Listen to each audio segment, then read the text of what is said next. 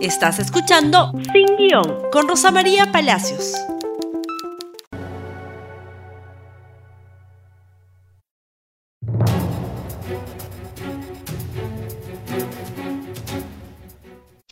Muy, muy buenos días y bienvenidos nuevamente a Sin Guión. El día de hoy no tenemos auspiciadores, así que vamos de frente con nuestro programa. Como ustedes saben, la lucha anticorrupción es una lucha muy importante en la agenda de este gobierno y también creo en la agenda del país. Cuando en diciembre del año 2016 se conoció el acuerdo de la empresa Odebrecht con el Departamento de Justicia de los Estados Unidos, pues se hizo público, ¿no es cierto?, uno de los más graves casos de corrupción que haya recorrido la industria de la construcción en toda América Latina. Ese escándalo, el de Odebrecht, tuvo importantes repercusiones en el Perú. Y se inició la investigación del caso de en el año 2017, enero del 2017. Cambiamos de presidente, de Kuczynski a Vizcarra, estamos ya en el proceso electoral del 2021, pandemia de por medio, y uno podría sentarse a hacer un balance en diciembre próximo se cumplan cuatro años del el estallido, digamos, latinoamericano del escándalo, aun cuando los hechos se conocían abiertamente desde el 2015 en Brasil y antes tal vez. Muy bien, ¿cómo ha avanzado la lucha anticorrupción? Cuatro años es mucho tiempo. A esto hay que unir otro caso importante. Desde el 2018, el caso de los hermanitos o los cuellos blancos del puerto. ¿Cómo avanza esto en tiempos de pandemia? Hoy habrán visto en los titulares de los periódicos el inicio de una investigación fiscal, que es la etapa, digamos, inicialísima, de una investigación fiscal contra el expresidente Ollantumala, llevada a cabo por la fiscal de la Nación, Zoraida Ábalos.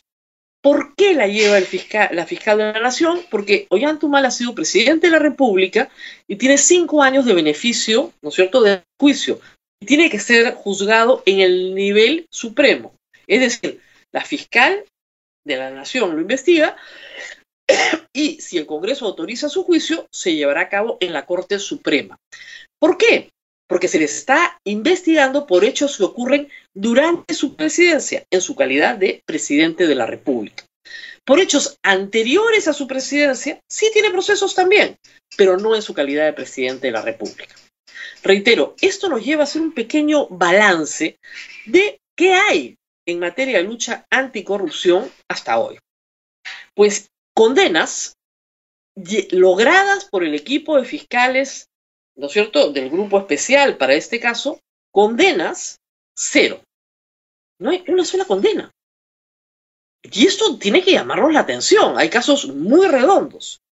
Juicios orales. Cero.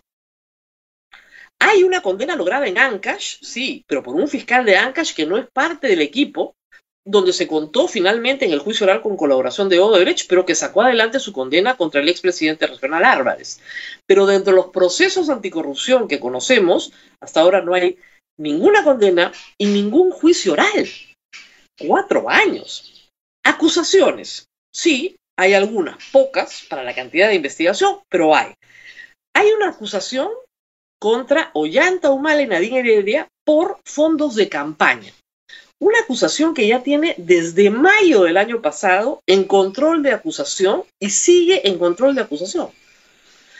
El tema de fondo ahí es si constituye lavado de activos o no el recibir fondos de campaña y no declarados.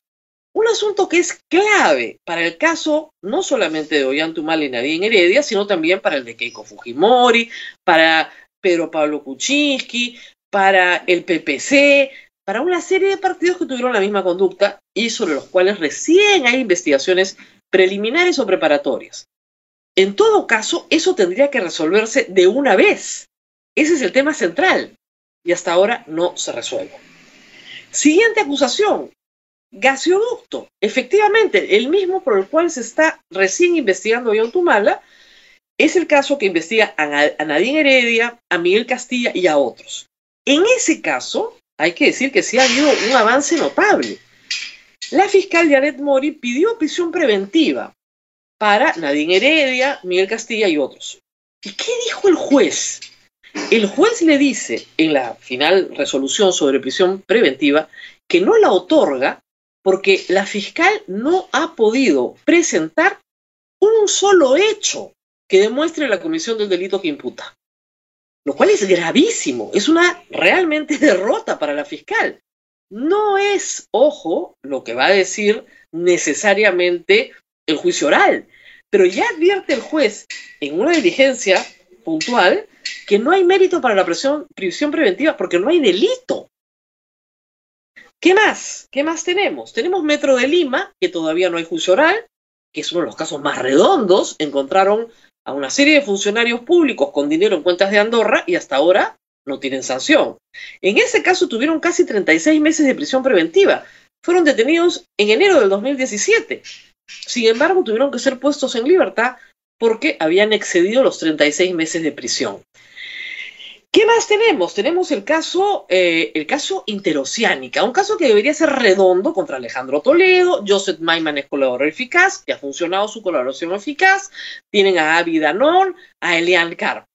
¿Qué ha hecho el fiscal José Domingo Pérez para hacer que el caso, bueno, avance ya a la acusación? Ha colocado a funcionarios de proinversión para poder acusar a Alejandro Toledo de colusión porque necesita funcionarios públicos. Funcionarios que no tienen nada que ver, nada que ver con Barata, con Maiman, que nadie los conoce, como el doctor Alberto Pasco Font, para el cual estaban pidiendo en algún momento creo que hasta prisión preventiva. Como lo tienen que acusar por colusión, ya han pasado más de 15 años desde el 2005, quieren meter a un funcionario público porque había no Maiman no eran funcionarios públicos. En vez de acusarlo por lavado. Eso no funciona, hay que decírselo a la fiscalía y una y otra vez. Tenemos aquí patrones que no están dando resultados. Investigaciones de tres años. Prisiones preventivas que son condenas adelantadas de tres años. Tipos penales que no aplican, que son de penas larguísimas, de 25, 30 años. Es decir, todos actúan en banda, todos se coluden y todos lavan activos para sumar 30 años de pena, 25 años de pena. Esa estrategia no está funcionando. Mucho mejor está funcionando la estrategia, creo yo, de las fiscales del Callao, que están logrando que ciertos actos se comiencen a dar, y el caso es del 2018, para poder efectivamente alcanzar justicia en el caso de Walter Ríos, en el caso de Chávarri, en el caso de Tomás Salido Álvarez, que ya están, en el caso de Chávarri, siendo investigados en la Corte Suprema con una suspensión de 18 meses para el ejercicio del cargo público. Entonces, creo que las fiscales del Callao están avanzando más rápido y de manera más eficiente que los señores del equipo especial, que como digo, su estrategia es investigaciones de tres años, meto a todo el mundo, hago así chaca, chaca, chaca, a ver qué sale, pongo delitos de penas larguísimas para que no prescriba y después se me caen los procesos o no acuso nunca. Cuatro años después, cero condenas, cero juicios orales, cero. ¿En qué estamos? Estamos en una situación realmente muy precaria en la lucha anticorrupción. Yo apoyo a los fiscales anticorrupción, a ustedes les consta, pero tienen que tener sentencias, o sea, tienen que lograr sentencias. No basta con lograr medidas preventivas, no basta con lograr una presión preventiva, tienen que lograr condenas. Y para lograr condenas, ¿qué tienes que buscar? Tienes que buscar la verdad. Y la verdad se asienta sobre hechos ciertos y sobre tipos penales que puedas aplicar. Hay una serie de delitos que lamentablemente ya prescribieron. Si tú persigues un tráfico de influencias del 2005, el 2020 ya prescribió. Si persigues en negociaciones incompatibles, ya prescribió. No puedes inventarte los tipos penales y tirarlos sobre los imputados para decir, ya está el proceso porque se te cae. Reitero, la resolución en la que se pide prisión preventiva contra Nadine Heredia por el caso gasoducto, léanla, porque el juez le dice claramente a la fiscal Janet Mori que no encuentra hechos que acrediten el delito imputado. Hechos, o sea, un indicio, algo. Porque para poner prisión preventiva necesitas acreditar más o menos de manera indiciaria la comisión de un delito. Y el señor juez dice que En ese caso, ni de manera indiciaria. Pero hay que decir, hay daño colateral y bastante. Exministros que están siendo acusados y colocados, ¿no es cierto?, en un montón de casos sin que tengan nada que ver. Se quedan con las propiedades embargadas, sin trabajo, con impedimento salir del país, les revientan la vida 3, 4, 5, 6 años. ¿Ustedes creen que esas personas no van a repetir contra el Estado más adelante? Es decir, reclamar una indemnización por daños y perjuicios, yo creo que tienen todo el derecho, porque las van a exculpar, porque no puedes colocar a alguien dentro de un proceso para generar el tipo penal al otro. Es absurdo. Una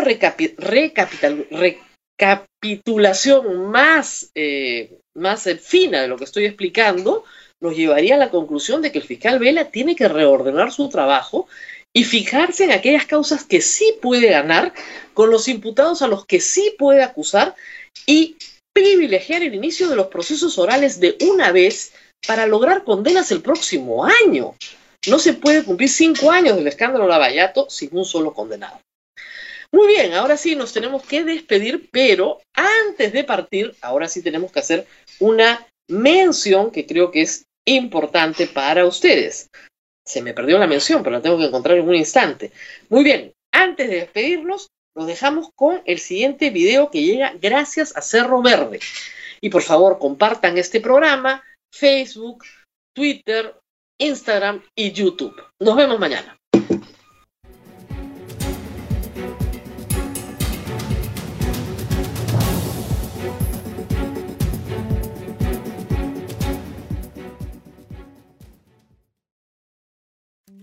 Gracias por escuchar Sin Guión con Rosa María Palacios.